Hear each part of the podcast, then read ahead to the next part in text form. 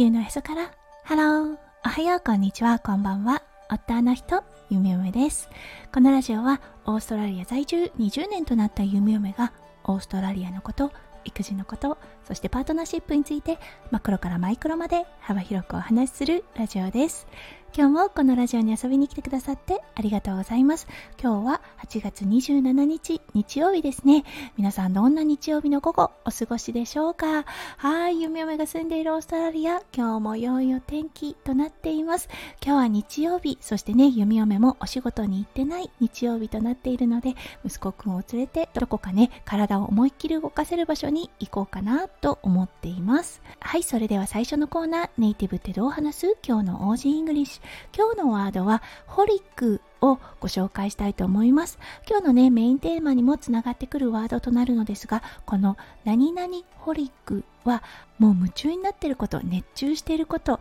はい、あとはものすごく大好きなものであったり、そう、そして依存しているというような言葉もあります。はい、ほんとね、よく使います。はい、例えばワーカホリック。もう仕事しかない。仕事が大好きな人たちであったりそう。仕事中毒であったり。あとはねちょっとねこう深刻な場合であるとはいアルコホリックアルコール依存症であったり。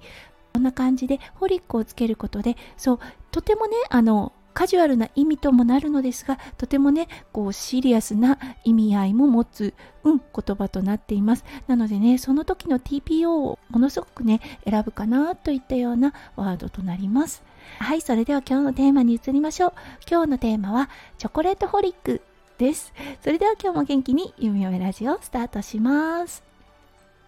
はい皆さんはもう本当に好きで好きで仕方ないといったような食べ物あるでしょうか？はい。弓嫁はもうチョコレートが本当に大好きです。はい。そしてね、オーストラリアの方で、このチョコレートホリックの方たち、ものすごく多いです。ここで使うホリック、チョコレートホリックはどちらかというと、深刻な意味はないです。ただね、ほんとチョコが好きなのよね、っていうような感じで使うチョコレートホリックの表現法となると思います。はい。弓嫁もね、他のスイーツはあまり見向きはしないです。そう、そこまでね、ケーキが好きというわけでもないですし、うん、あのー、クッキー等が食べたいというような欲求もほとんどあの日常生活はないです。ただ、もうこのチョコレートだけは突然襲ってくるかのようにああチョコレート食べたいなといったような感覚がありますはいそしてオーストラリアだったんですが昔はねもう本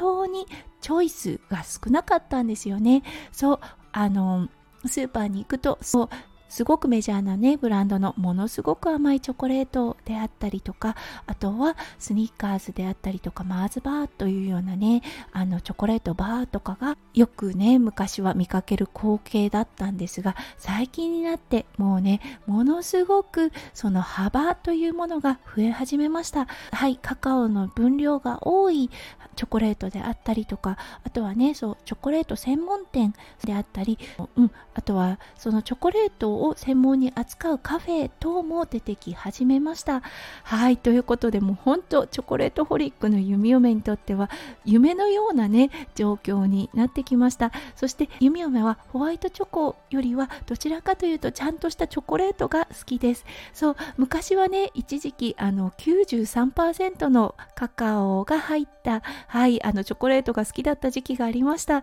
今はねちょっとあのそこから脱線してはいミルクチョコレートトが好きなんですが本当ね